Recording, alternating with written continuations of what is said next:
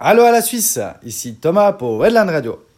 Voilà, ce matin nous avons rendu notre belle villa de type américaine et huit d'entre nous sont rentrés à Honolulu pour poursuivre les cours d'anglais. Donc nous sommes plus que quatre, trois de l'école et un ami suisse-allemand qui nous a rejoints. Je crois vraiment que je vais développer une deuxième langue pendant mon voyage. Non, je rigole là. Ils s'efforcent de parler en anglais quand je suis là, mais je dois quand même des fois les rappeler à l'ordre. Ya ya après avoir rangé la maison ce matin, nous sommes allés faire un petit tour sur une plage et pour y aller, nous avons longé une rivière. Cette rivière était bordée tout du long par un grand bosquet dans lequel il y avait énormément de fleurs jaunes. C'était tellement beau à voir. Comme déjà évoqué, cette île est appelée le jardin et il est vrai qu'en plus de l'importante végétation, il y a beaucoup de fleurs sur toute l'île. Elles sont de toutes les couleurs. On en voit des jaunes, comme évoqué auparavant, des bleus, des violettes, des roses, des rouges. Vraiment, c'est magnifique. Il y en a partout, dans les jardins, dans les arbres, au bord des routes. C'est grandiose. Et en plus des fleurs, il y a un animal que l'on trouve presque partout. C'est les poules.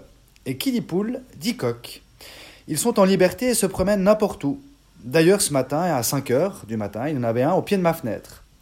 Pas besoin de réveil, mais c'était un peu tôt quand même. Donc ce n'est pas pour rien que l'emblème de cette île est le coq. Après la plage, nous sommes allés faire une petite marche à travers la forêt tropicale. Pas de dénivelé cette fois, mais il faut toujours faire attention dû au chemin de terre très glissant. Et puis surtout quand on porte des tongs pour marcher en forêt. Bon, il faut l'excuser. Elle a une énorme cloque au pied droite qu'elle tente de soigner. Mais c'est quand même assez épique de voir du patinage artistique en pleine forêt tropicale. C'est en effet l'hiver et donc la saison des pluies. D'ailleurs, nous avons commencé et terminé notre marche sous la pluie, mais bon, de toute façon, vu l'humidité, nous sommes quand même mouillés. Pendant notre marche, nous avons longé une rivière et nous sommes arrivés à une chute d'eau. Toujours aussi jolie dans ces forêts. Il faut dire que les chutes d'eau, ce n'est pas ce qui manque sur cette île. Dès qu'il y a une montagne, si on regarde bien, on voit une chute d'eau. Certaines sont impressionnantes.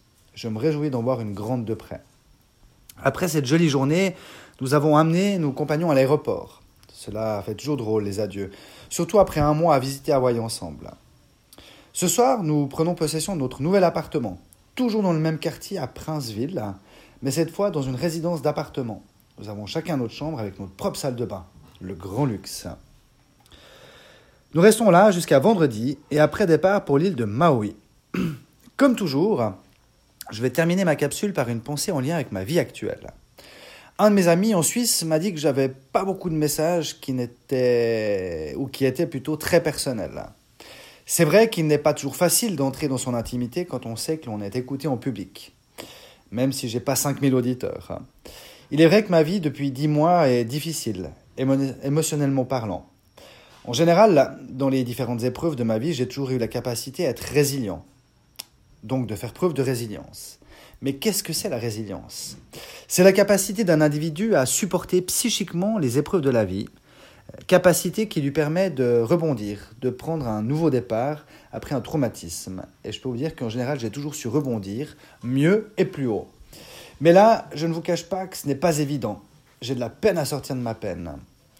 Je pense qu'en vue de mon expérience, il est plus facile quand on a des réponses à ces questions. C'est plus facile quand on peut y répondre soi-même. Mais dans la situation actuelle, j'ai tellement de questions sans réponse. On m'a eu écrit que c'était peut-être juste la vie.